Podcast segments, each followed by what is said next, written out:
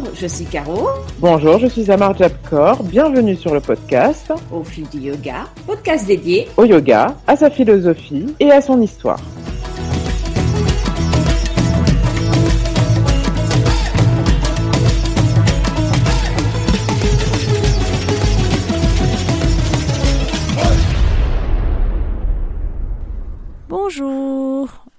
Aujourd'hui, nous allons poursuivre notre exploration des Yama Niyama des Yoga Sutras de Patanjali.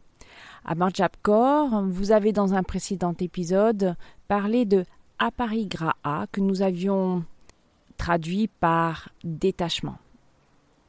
Aujourd'hui, je vous propose de nous attarder sur Satya, un yama, une observance au regard de la société comme euh, vous l'a dit, effectivement, moi, ce qui me, plaît beaucoup dans les, euh, cinq euh, yamas proposés, c'est Satya, la véracité, qui, qui est très proche aussi de l'honnêteté. Alors, la véracité, c'est un devoir d'honnêteté envers soi-même, de porter la parole juste. Et euh, cette parole, ce n'est pas uniquement euh, je porte la bonne parole. C'est pas tout à fait ça. C'est essayer en fait de retrouver une certaine simplicité dans ce qui est dit, ce qui est fait, d'éviter les variantes, donc les complications pour être dans quelque chose d'assez constant et de fluide. Parce que cette constance et cette fluidité, on va la retrouver au niveau du mental. Pour moi, c'est un exercice difficile, euh, la véracité, parce que beaucoup vont dire, c'est pour ça que je dis que c'est très proche de l'honnêteté, qui est le, euh, yama qui est juste après euh, Asteya. pourquoi? Parce que quand on comprend tout ce qui est véracité, on dit, on se dit d'abord, ah bah oui, je dois parler de ma propre vérité. Et pour me respecter, je dois faire passer cette vérité, je dois l'énoncer. Or, euh, moi, j'y ai trouvé une dérive que j'ai déjà rencontrée, qui est que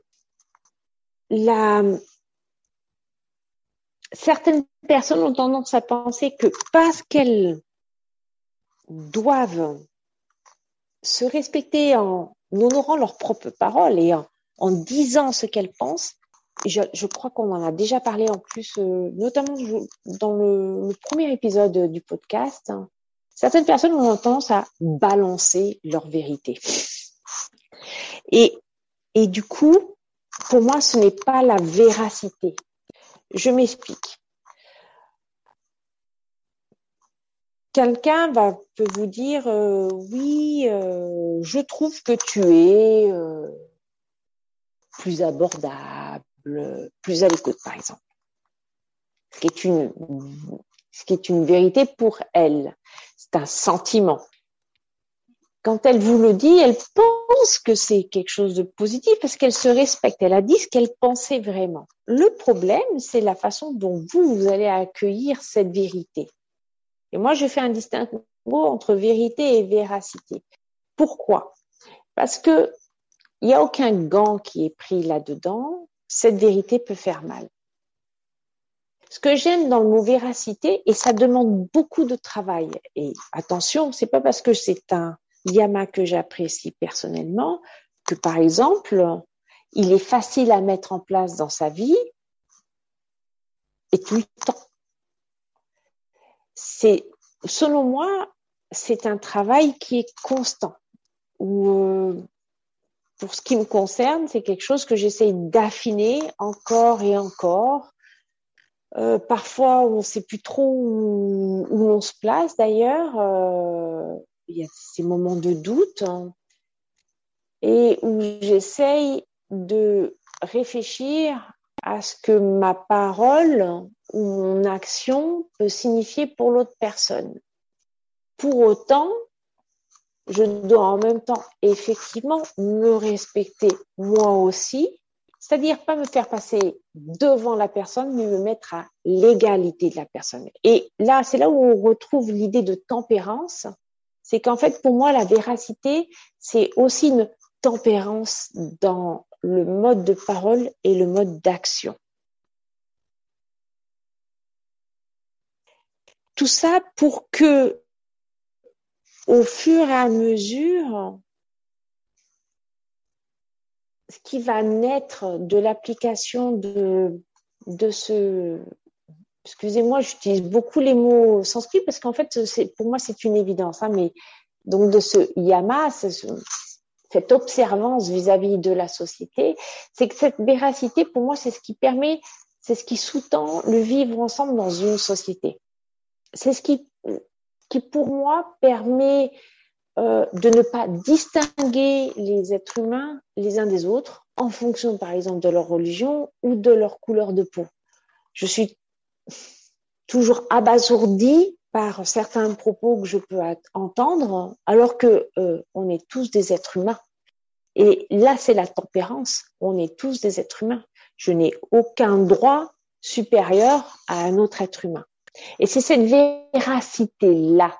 C'est le fait de réfléchir et de se de réfléchir, de se réfléchir, c'est-à-dire d'être dans la réflexion, comme si vous aviez un miroir, pour euh, pour essayer de comprendre ce qui se passe en nous, parce que dans les euh, euh, les yoga sutras, dans le système du yoga, comme vous l'a si bien dit Mayumuna juste avant, c'est que il y a une spiritualité qui est fondée et c'est rien à voir avec euh, le, je veux dire cette espèce de happy euh, happy time des euh, de la période hippie où tout le monde il est beau, tout le monde il est gentil, on est tous pareils.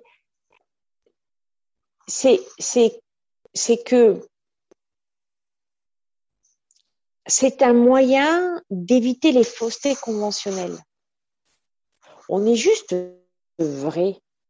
Et dans cette véracité, ce qui est, à mon sens, très important, c'est que l'on montre qui l'on est vraiment. Des fois, dans notre véracité, on peut être très fort et apparaître comme très fort. Mais parfois, on montre aussi nos vulnérabilités. Et c'est ça que j'aime dans le rapport humain. C'est qu'il n'y a pas de faux semblant. Il n'y a pas d'image, de renvoi d'image. Il n'y a pas, c'est pas un miroir, c'est pas une photo sur Instagram, c'est on est soi. C'est pas une fabrication pour être le plus beau, le plus gentil. C'est on est tel qu'on est et on essaie de s'améliorer. Et c'est, les Yoga Sutras, le yoga, ça vise à ça, c'est à se montrer. C'est un, c'est pas que ça vise à ça, c'est une des étapes, c'est de montrer qui l'on est vraiment et de se montrer à soi-même qui l'on est vraiment. Et c'est pour ça que pour moi, Satya est très important. Parce que je préfère montrer qui je suis vraiment avec mes ambivalences et mes défauts plutôt que de montrer une image de moi qui serait fausse. Et d'ailleurs, pour, euh, pour aller plus loin, je vais vous faire part d'une réflexion que je mène actuellement qui est euh, de mon positionnement par rapport euh, aux réseaux sociaux que j'utilise, notamment donc sur Instagram et Facebook. Et là, je suis, euh, c'est déjà un petit moment, mais parce que je suis déjà partie une première fois d'Instagram, et qui est nommé. Pourquoi, pourquoi faire ça? Parce que en définitive, j'utilise quelque chose où je ne montre qu'un aspect de moi-même, et où je pense que c'est une une image un peu fausse. Et je m'interroge sur en fait la pertinence d'être sur un réseau social, hormis de faire de la publicité, par exemple pour le podcast hein, ou pour mon blog. Et, et ce qui est hallucinant, c'est que le yoga est un des mots qui est le plus utilisé comme hashtag, vous savez, le petit dièse, sur Instagram. vous trouverez pas beaucoup de hashtag Satya, hashtag appareil gras, hashtag Yama Nyama. vous trouverez beaucoup des hashtags asanas, c'est-à-dire l'image, ce qu'on veut renvoyer, mais pas de ce que l'on est vraiment et du travail que l'on fait. Vous vous souvenez, dans un épisode, j'ai dit que, en tout cas pour moi, le yoga était une révolution-involution, c'est-à-dire le fait de revenir à qui l'on est vraiment, parce qu'on est né et il y a des couches qui petit à petit sont venues se superposer sur cet embryon que, nous étions. Alors l'embryon, c'est pas l'embryon humain, c'est l'embryon en tant que point de départ de, l'être humain. Et à mon sens, les réseaux sociaux que l'on utilise à outrance, et je suis la première, hein, euh, fausse notre image. Et donc tout le travail, et c'est un, travail de réflexion par rapport à ça, c'est qu'est-ce que je peux faire, d'abord dans ma vie quotidienne, par rapport à Satya. comment je peux améliorer mon positionnement sur ma véracité. Et au fur et à mesure que j'avance dans cette réflexion-là, ce qu'il se passe, c'est que je laisse place de plus en plus à ce qu'on appelle l'intuition, qui elle est l'intuition, elle est, elle innée, elle vient de l'intérieur et elle est, elle est, elle est vraie, elle est pas, c'est pas elle est instantanée. Elle ne passe pas par un travers, par le trapèze de différents prismes. C'est ce qu'on appelle euh, c'est ce qu'on appelle en, yoga, on en parlera peut-être un jour, mais pour ceux qui, l'ont déjà vu, c'est Bouddhi, B-U-D-H-I. Bouddhi, c'est B-U-D, 2-D-H-I, pardon, c'est l'intelligence dans, dans la fabrication humaine, euh, telle qu'elle a été expliquée dans excuse-moi Maïmouna, hein, dans les darshana, les points de vue philosophiques qui viennent juste avant ceux du yoga, je pouvais pas, je pouvais pas éviter de le dire. Euh, voilà, c'est et pour moi, Satya, c'est une façon de sortir de l'ombre, mais peut-être pas aux yeux de tout le monde.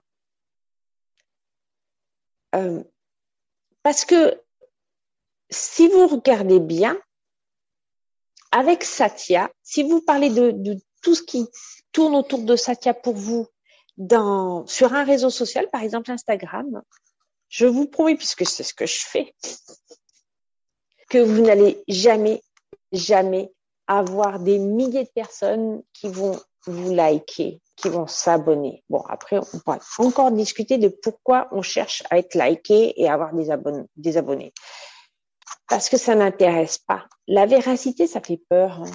Ça fait peur pour beaucoup de raisons et notamment parce que on, devient très vulnérable.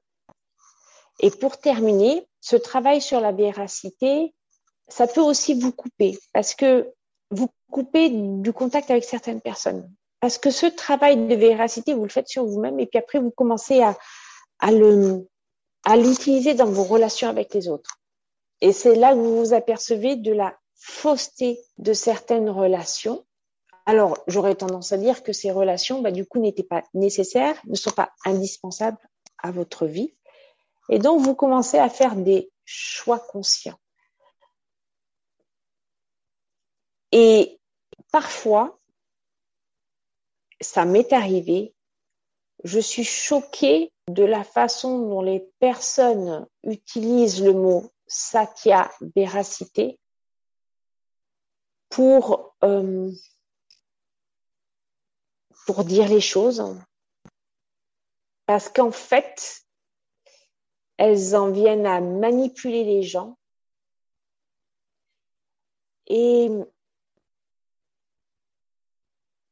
et du coup, bah, il n'y a, a plus de vérité, il n'y a plus de, alors, il n'y aura plus d'honnêteté, mais il n'y a plus de vérité.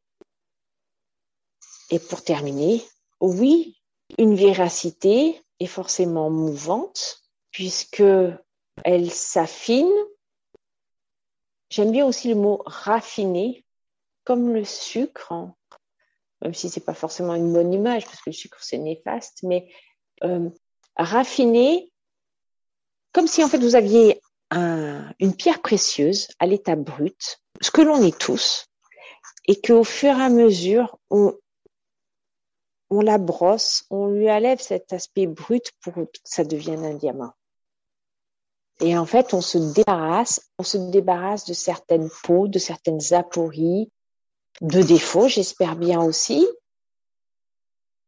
Satya, ça ne veut pas dire que celui qui a, que qu'on arrivera au bout du bout, mais en tout cas, c'est un élément indispensable pour avancer euh, sur son tapis et sur sa vie dans, dans je dirais, la voie spirituelle du, du yoga. Nous sommes d'accord ouais. avec Cléo. Ouais. J'entends. C'est bien. Mm. non, effectivement, effectivement. Je pense qu'on va en terminer euh, par là. Oui, chers auditeurs, on est ravis euh, d'avoir partagé avec vous euh, nos premières pensées, parce qu'il y en aura d'autres. Mais d'avoir partagé avec vous euh, nos premières pensées sur, sur, on va dire, la première partie donc des huit voies du yoga de Patanjali. Merci Maïmouna. Merci Caro.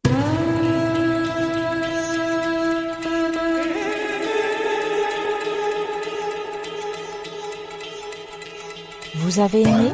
Alors n'hésitez pas à nous le dire en nous écrivant à l'adresse suivante au fil du.